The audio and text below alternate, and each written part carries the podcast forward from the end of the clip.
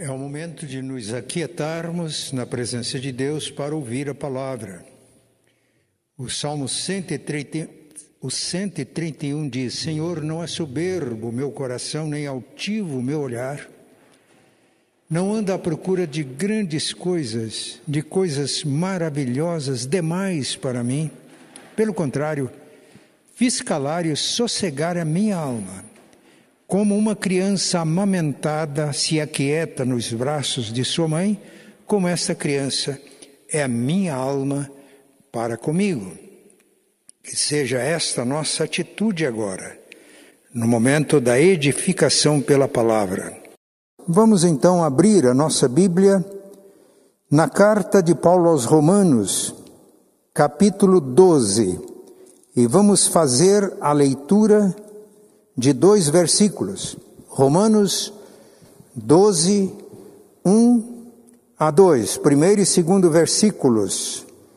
Rogo-vos, pois, irmãos, pelas misericórdias de Deus, que apresenteis o vosso corpo por sacrifício vivo, santo e agradável a Deus, que é o vosso culto racional.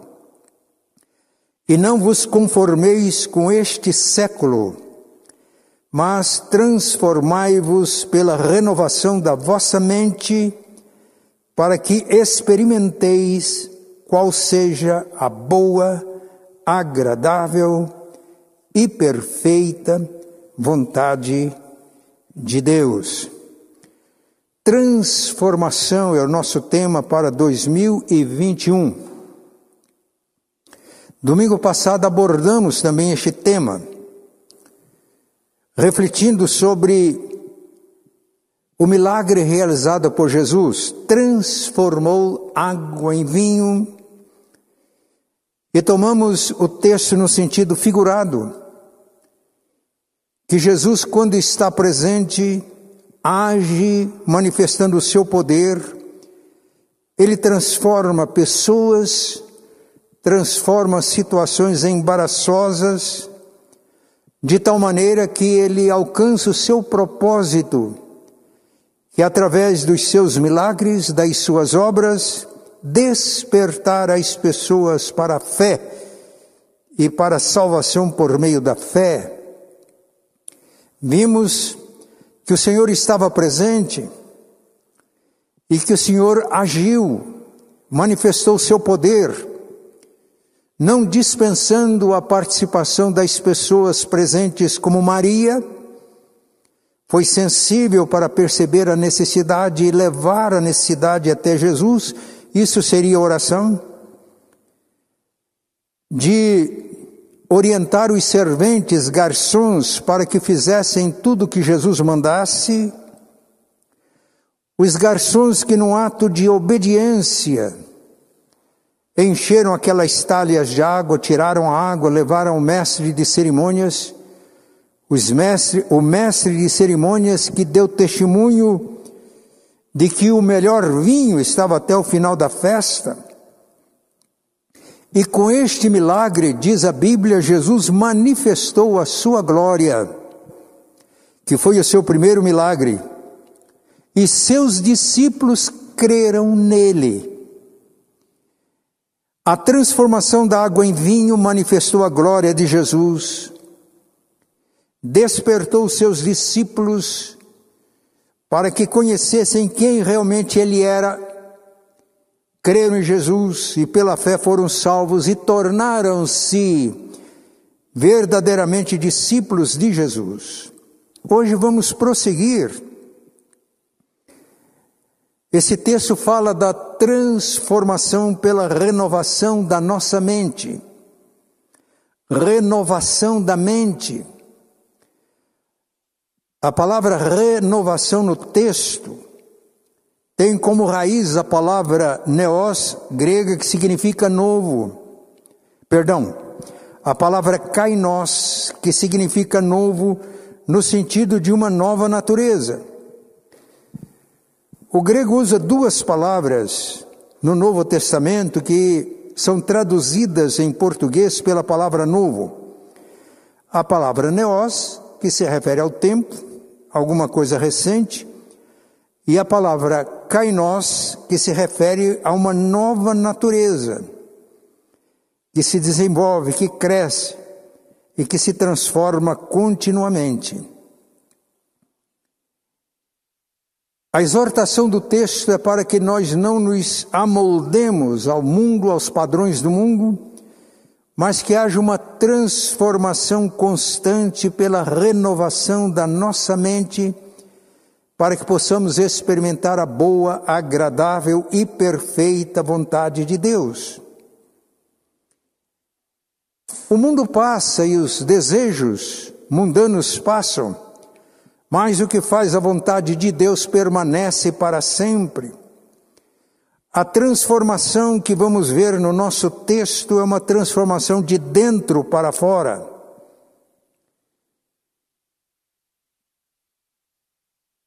O meu corpo, ele tem uma aparência que muda. De vez em quando, lá em casa, eu costumo ficar vendo fotografias com Eloá. E esses dias estávamos vendo uma fotografia do nosso casamento. E eu olhava para ela e dizia: Somos os mesmos? Como estamos diferentes hoje? A nossa aparência muda e há coisas que mudam. Aquilo do mundo que, que as pessoas se agarram, passam. Agora, não muda aquilo que é interior, aquilo que é o nosso ser interior. Esse permanece. E a mudança e a transformação deve acontecer no nosso interior e se manifestar no nosso exterior. Por exemplo, na carta que Paulo escreveu aos Coríntios, capítulo, segunda carta, capítulo 4, 16, falando ou explicando a afirmação dele de que nós temos o, a preciosa graça de Deus em vasos de barro, e diz ainda que o nosso corpo exterior se corrompa, se deteriore, envelheça, o nosso interior se renova de dia em dia. E o verbo renovar em 2 Coríntios 4,16 tem o mesmo sentido de Romanos 12, 2.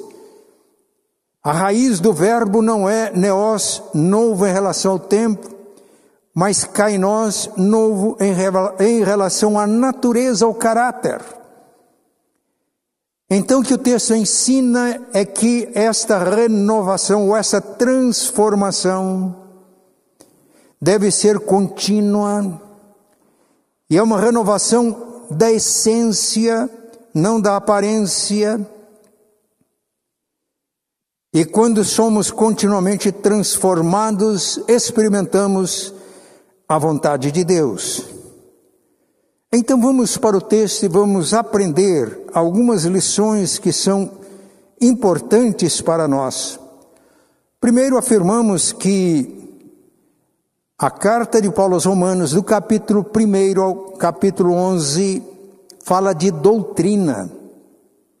Ele trata de questões teológicas e com muita propriedade, com muita profundidade e o resumo do ensino de Paulo de Romanos 1 a 11 é de que nós somos salvos pela graça de Deus mediante a fé. Somos salvos pelas misericórdias de Deus. A partir do capítulo 12, ele faz a aplicação prática da doutrina que ele ensinou. E no texto lido hoje, ele fala do nosso relacionamento com Deus. Quando somos interiormente transformados, os nossos relacionamentos também são transformados. E o texto lido fala do nosso relacionamento com Deus. Depois, Paulo continua falando do nosso relacionamento com os nossos irmãos, do nosso relacionamento com os nossos inimigos no nosso relacionamento com a sociedade. No capítulo 13, por exemplo, ele fala como o cristão se relaciona com as autoridades civis. Então esse texto ele traz alguma coisa muito prática em relação ao nosso relacionamento com Deus. E a mensagem central é esta: transformai-vos pela renovação da vossa mente. Nós somos transformados como adoradores. Isso pela misericórdia de Deus. Ele começa dizendo: Rogo-vos, peço-vos, pois, irmãos, pelas misericórdias de Deus, por tudo aquilo que Deus já fez por nós. Isso foi muito bem expresso num cântico que cantamos há pouco. Pelas misericórdias de Deus, por tudo que Deus já fez por nós, rogo-vos que apresenteis o vosso corpo por sacrifício vivo, santo e agradável a Deus, que é o vosso culto racional. Misericórdias o profeta Jeremias viveu numa fase muito difícil da história do povo de Deus. Fase difícil como nós estamos vivendo. Creio que na situação de Jeremias era bem pior. Ele faz referência às misericórdias de Deus. Lamentações 3, 22 a 23, ele diz que as misericórdias de Deus são a causa de não sermos consumidos, e estas misericórdias se renovam a cada manhã. Grande é a fidelidade de Deus. Apesar das dificuldades pelas quais passamos, nós precisamos de reconhecer que se ainda estamos vivos, é pelas misericórdias de Deus, Deus é fiel, cuida de nós, e ainda que tivéssemos que morrer, nós temos em Cristo a garantia da vida eterna. Eu já contei a experiência do irmão Rodinei, irmão do pastor Rodolfo lá de Londrina, quando ele recebeu a notícia de que estava com câncer altamente agressivo no seu cérebro. E quando ele pediu para que os médicos lhe esclarecessem a realidade, disseram que, do ponto de vista da medicina, era irreversível. A reação dele foi esta: Então, doutor, eu estou no lucro. Você não entendeu? Quer que eu explique de novo? Falei, não entendi muito bem. É que o apóstolo Paulo diz que para mim o viver é Cristo e o morrer é lucro. Paulo dizia: Eu quero permanecer para cumprir a minha missão, mas partir e estar com o Senhor é incomparavelmente melhor. Então, meus irmãos, quando nós levamos em conta as misericórdias de Deus por nós, nós podemos, em qualquer situação, dar graças a Deus. E o que é que ele pede? Que apresenteis o vosso corpo por sacrifício vivo, santo e agradável a Deus, que é o vosso culto racional. Nós nos oferecermos como sacrifício vivo a Deus. Quando temos consciência realmente daquilo que Deus fez por nós em Cristo, nós não temos outra atitude adequada a não ser a nossa entrega total a Ele. Kierkegaard, um pensador dinamarquês, afirmou que quando eu me prostro diante do Deus vivo, de Jeová, revelado na Bíblia, e não entrego a minha vida totalmente a Ele, na verdade, eu me prostrei diante de um ídolo. Essa entrega do nosso corpo a Deus é uma entrega total, completa. A palavra traduzida aqui por culto, ela tem o sentido de serviço a Deus. E traz a ideia de alguém que se dedica totalmente, integralmente, ao trabalho que presta. Adoração Rogo-vos, pois, pelas misericórdias de Deus, que apresenteis o vosso corpo como sacrifício vivo, santo e agradável a Deus, que é o vosso culto, vosso serviço.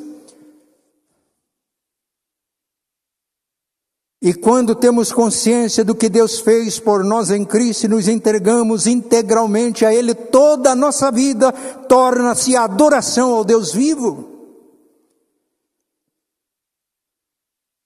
Os filósofos gregos dificilmente entenderiam essa passagem porque para eles o corpo era um cárcere, era uma prisão.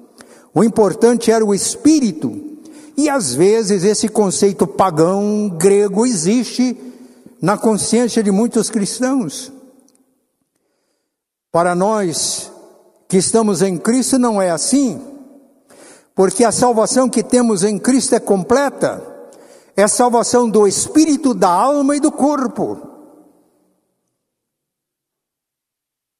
Se não somos, se Deus não nos cura radicalmente das nossas doenças físicas, mas nós temos a esperança firme de quando o Senhor voltar em glória, o nosso corpo de humilhação, escreve Paulo aos Filipenses 3, 20, 21, o nosso corpo de humilhação será transformado na semelhança do corpo glorioso de Jesus.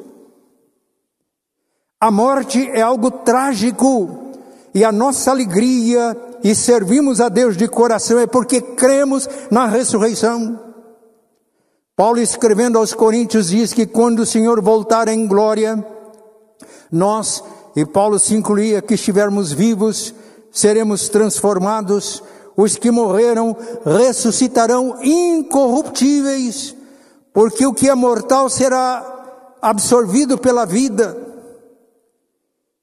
O que é corruptível se revestirá de incorruptibilidade. Então, nosso corpo é precioso diante de Deus. Além disso, é muito conhecida a passagem de Paulo aos Coríntios, primeira carta 6, 19 a 20 Paulo falava sobre a prostituição, sobre a imoralidade sexual. Ele diz: Vocês não sabem que quando um homem se une a uma prostituta, ele torna-se um espírito com ela, prostituto. Mas quem se une ao Senhor é um espírito com o Senhor. Ou vocês não sabem que o nosso corpo é templo, santuário do Espírito Santo?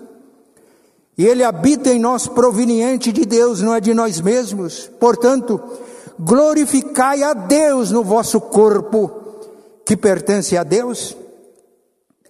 Além deste texto, na carta que Paulo escreve aos Romanos, capítulo 6, ele diz que antes da nossa transformação em Cristo, oferecíamos os nossos membros, corpo, como instrumentos da injustiça. Mas agora, transformados em Cristo, oferecemos o nosso corpo como instrumento de justiça para servir a Deus. E o que nós fazemos através do nosso corpo significa tudo o que fazemos. Portanto, o adorador não é apenas aquele que participa uma vez por semana de um culto num espaço público, faz de vez em quando algumas reuniões, participa de cerimônias, o adorador é aquele que, movido pelo amor de Deus e por tudo que Deus fez por ele, entrega a sua vida toda a Deus. O mundo todo torna-se um santuário, um templo de adoração. E toda a vida do cristão, tudo o que ele faz, ou é adoração ou é profanação. Não há como separar essas coisas. Entrega total e é na adoração que Deus nos transforma. O Salmo 73 fala da perplexidade de um homem justo, temente a Deus, por causa da prosperidade dos maus que ele percebia. E muitas vezes o justo sofrendo, ele questiona e quando chega no versículo 16, ele diz: apenas de pensar nisso, tentar entender isso, eu fiquei alarmado, até que eu entrei no santuário e atinei com o fim dos maus. Meus irmãos, é quando vivemos uma vida de adoração, não apenas em alguns momentos, não apenas praticando algumas cerimônias intermitentes, mas quando toda a nossa vida e todos os nossos atos, sejam de trabalho, seja de recreação, seja no convívio social, toda a nossa vida é adoração. É que nós começamos a ver o mundo, as pessoas, as circunstâncias com os olhos de Deus e somos interiormente transformados constantemente. Mas o texto vai nos mostrar que nós somos continuamente transformados, não apenas porque somos adoradores, nós não somos adoradores porque adoramos, mas adoramos porque somos adoradores. E Jesus disse que o Pai quer adoradores que o adorem em espírito e em verdade, e afirmou mais que o Pai procura adoradores que o adorem em espírito e em verdade. O contrário do adorador é o religioso interesseiro. Busca a Deus por aquilo que Deus pode lhe dar. O adorador pagão é aquele que usa os serviços de feiticeiros para manipular a divindade a fim de que a divindade faça para ele o que ele quer. Sem nenhuma mudança na sua vida, sem levar em conta a sua vida ética, moral do dia a dia. Essa adoração é pagã e Deus não aceita.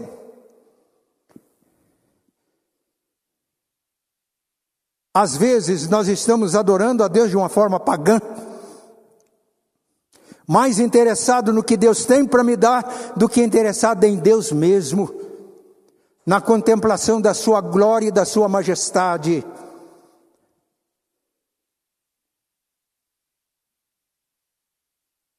Mas além de sermos transformados por uma vida de verdadeira adoração, somos transformados pelo nosso compromisso com o reino de Deus Olha o que Paulo escreve no versículo 2: E não vos conformeis com este século. A palavra conformar tem a sua raiz na palavra esquema. E o que Paulo está dizendo, não entrem no esquema do mundo. O esquema pode ser entendido também como uma forma. A forma que dá forma.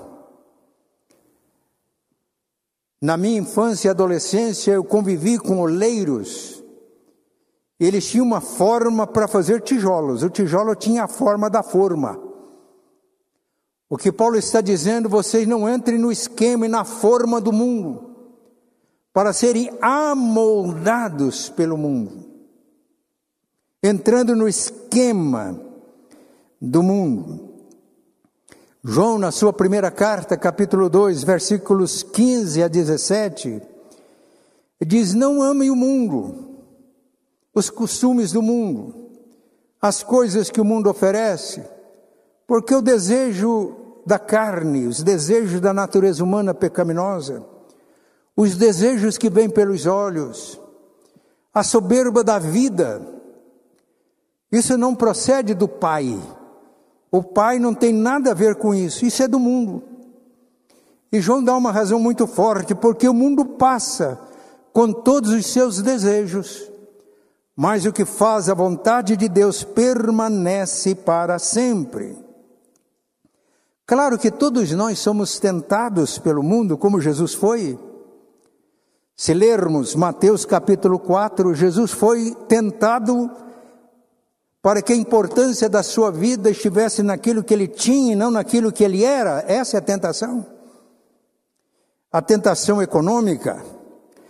Você está com fome, transforma pedras em pães. Jesus disse: não é só de pão que o homem vive. O homem precisa do pão para a sua vida física, mas de toda a palavra que procede da boca de Deus. Jesus está afirmando: o meu compromisso é com a palavra de Deus, é com Deus. E ele mais tarde afirmou: busque em primeiro lugar o reino de Deus e a sua justiça e as outras coisas, coisas necessárias e muitas vezes essenciais, desejáveis, todas as outras coisas serão acrescentadas. A tragédia é que a tentação do mundo é para que você busque as outras coisas. E aí o reino de Deus, que é da essência, não é dado por acréscimo. O que é essencial não é nem acrescentado nem tirado, é essencial. Aquilo que é acrescentado pode ser acrescentado ou tirado, como aconteceu com Jó. Deus permitiu que ele perdesse os seus bens. E o diabo tinha levantado uma tese: se o Senhor derrubar a cerca de proteção, ele perder o que tem, ele não vai continuar sendo crente, adorador. Deus permitiu que o diabo tocasse em tudo que Jó tinha. Ele perdeu todos os seus bens, perdeu todos os seus filhos, e a Bíblia diz: quando ele recebeu a última notícia das suas perdas, ele se prostrou e adorou a Deus, dizendo: O Senhor deu, o Senhor levou, bendito seja o nome do Senhor. Esse é o crente, o adorador, aquele que não está interessado em Deus pelas bênçãos de Deus, aquele que reconhece quem Deus é e busca o reino de Deus e não troca as demais coisas pelo reino. Não troca nada que Deus criou pelo próprio Deus. Isso é idolatria. Se nós evangélicos condenamos a idolatria, muitas vezes estamos sendo idólatras sem perceber. Idolatria é adoração pagã, não cristã, não bíblica.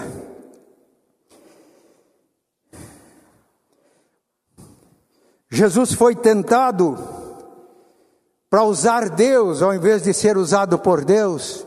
O diabo levou ao pináculo do templo e diz: Lança-te daqui abaixo.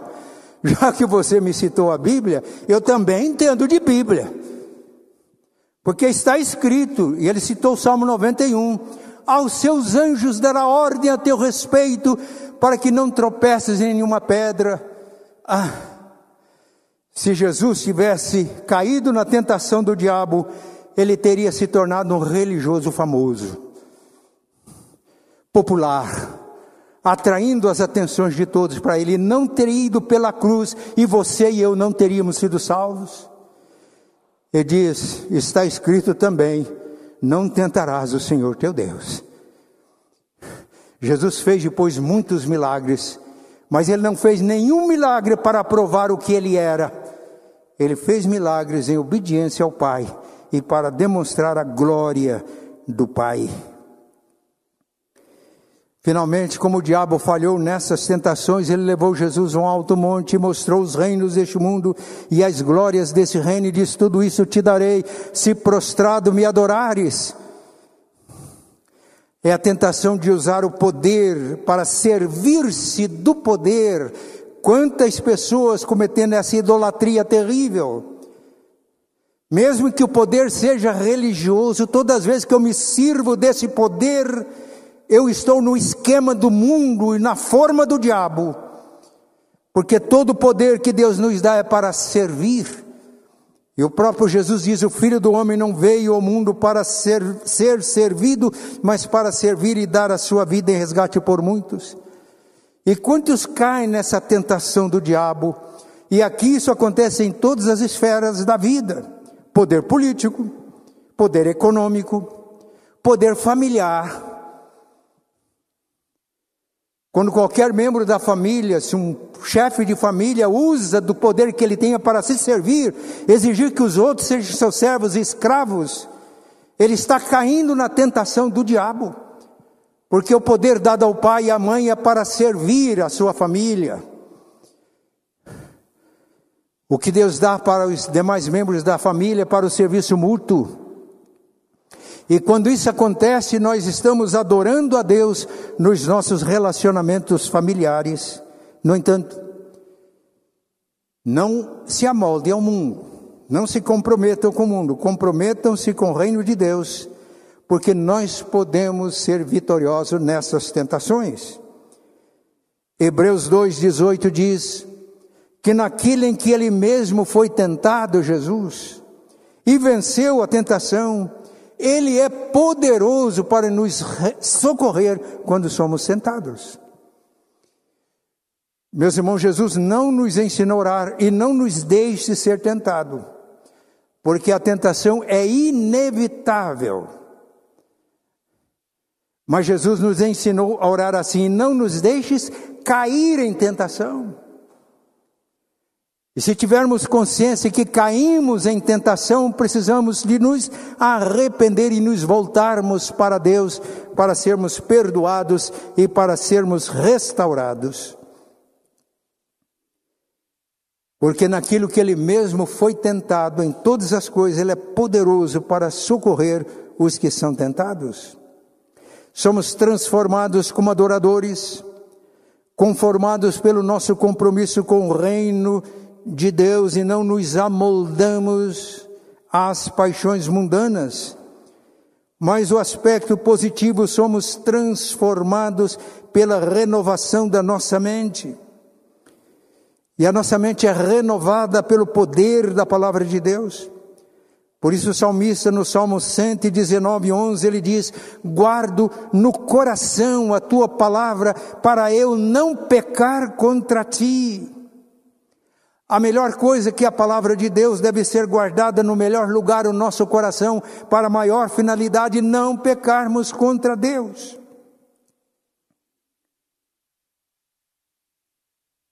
Na carta que Paulo escreveu aos Filipenses, ele diz, capítulo 4, versículos 8 e 9: tudo que é bom, tudo que é honesto, tudo que é puro, tudo que é desejável, se há alguma virtude, seja isto que ocupe o vosso pensamento. O que também vistes em mim e aprendestes comigo, isso praticai, e o Deus da paz será convosco.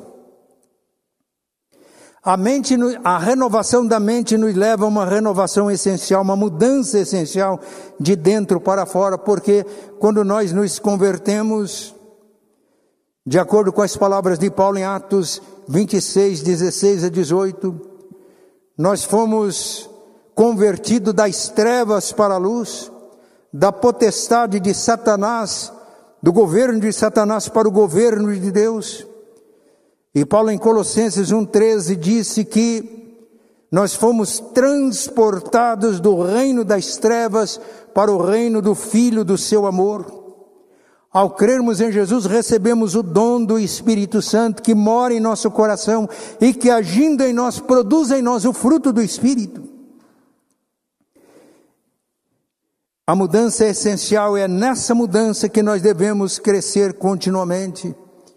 Ainda que tudo que é externo passe, ainda que o nosso corpo se corrompa, se deteriore, o interior se renova de dia em dia. Somos transformados como adoradores, transformados pelo nosso compromisso com o reino, sem nos amoldarmos aos costumes e às paixões mundanas, somos transformados pela renovação da nossa mente. E quando somos renovados pela transformação da nossa mente, a nossa cultura é a cultura do reino de Deus. Mate, é, o sermão conhecido como Sermão da Montanha de Jesus apresenta a plataforma do reino de Deus. Por isso, como no ano passado fizemos uma série de mensagens sobre as cartas escritas por Jesus às sete igrejas da Ásia, vamos fazer uma série de mensagens baseadas no Sermão do Monte, porque ali nós vamos aprender o que é cultura do reino. E como crentes, nós somos transformados quando vivemos a cultura do reino de Deus. Finalmente, nós somos transformados pela obediência. Quando somos adoradores, quando somos comprometidos com o reino de Deus e não nos amoldamos às paixões mundanas, quando somos renovados pela nossa mente, nós não apenas conhecemos a vontade de Deus que é revelada na palavra, é revelada no convívio com Deus por intermédio da oração. Mas nós passamos a experimentar a boa, agradável e perfeita vontade de Deus.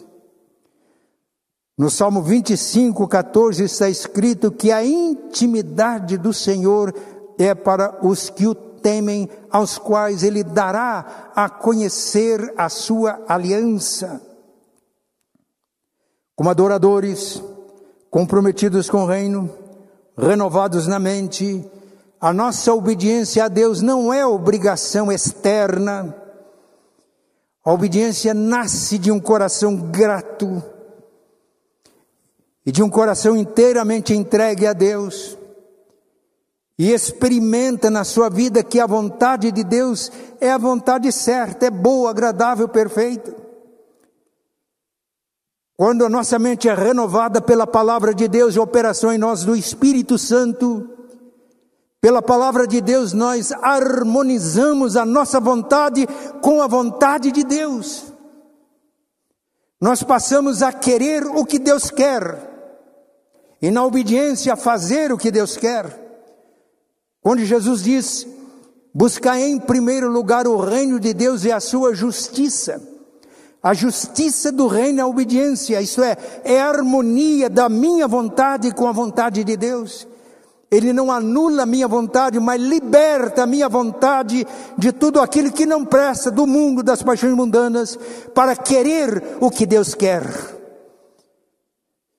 Vivendo nessa dimensão, não obedecemos por obrigação externa, mas de coração. E aí há uma imensa alegria. Na década de 50, 59, ao falar isso, os irmãos descobrem que eu estou velho, idoso. Na igreja de Cruzeiro do Oeste, a mesma igreja da qual fazia parte o diácono Sanches, né? Sanches Mendes. Eu aprendi a cantar um hino que marcou a minha vida. O hino dizia assim: No serviço do meu rei eu sou feliz, satisfeito e abençoado. E o coral dizia o seguinte: No serviço do meu rei, minha vida entregarei, gozo, paz, felicidade. Tem quem serve a meu bom rei. Obediência espontânea, grata, libertadora, porque a vontade de Deus é boa, agradável e perfeita. Concluindo essa mensagem, porque afirmamos que essa transformação é contínua? Porque o nosso alvo é Cristo. Paulo escrevendo aos Efésios, ele afirmou que pastores evangelistas, que apóstolos, profetas, evangelistas, pastor, pastores e mestres nos preparam, nos treinam para exercermos ministérios, para nos edificarmos mutuamente, até que cheguemos à unidade da fé e do pleno conhecimento do Filho de Deus, alcancemos a maturidade na medida da estatura da plenitude de Cristo. Irmãos, se o paradigma, o modelo da mudança e da transformação é Cristo, quando é que eu vou me encontrar no ponto? Agora eu não preciso de me transformar mais. Ah, eu completei essa semana 81 anos de idade, para quem não sabia, velhice é uma benção. Já completei 55 anos de ministério. Mas eu preciso de transformação contínua, porque o meu modelo é Cristo. E quanto mais experimento a transformação de Deus, mais necessidade eu sinto de me transformar. Por isso, esse é o nosso tema de 2021. Eu estou convidando todas as minhas ovelhas para seguir o pastor. As experiências que eu já tive no passado, ao longo da minha vida, são muito importantes, ajudam muito, mas não são suficientes para os desafios que estamos enfrentando agora. Por isso, a transformação que precisa, uma transformação contínua, começa com o pastor da igreja. Continua aqui com os que estão juntos. Eu estou vendo o licenciado Kleber, o nosso Juninho, pastora Priscila.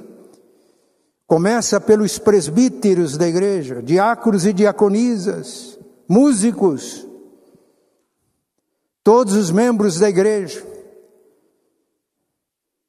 E à medida que Deus vai nos transformando, nós não precisamos de fazer esforço para evangelizar.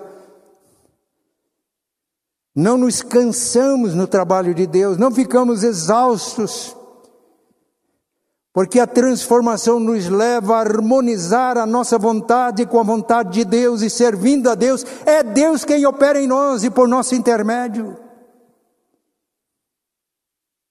E ainda que enfrentemos situações difíceis, lutas, nós vamos ter uma vida feliz, exuberante, porque vivida na presença de Deus, no poder de Deus e para a glória de Deus.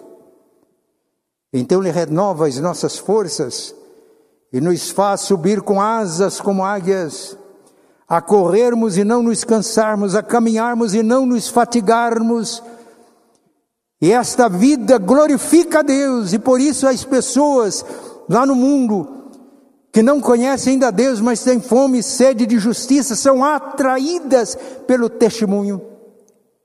Aí acontece de acordo com o testemunho da Bíblia, e diariamente acrescentava-lhes o Senhor os que iam sendo salvos. Tudo isso para a glória de Deus.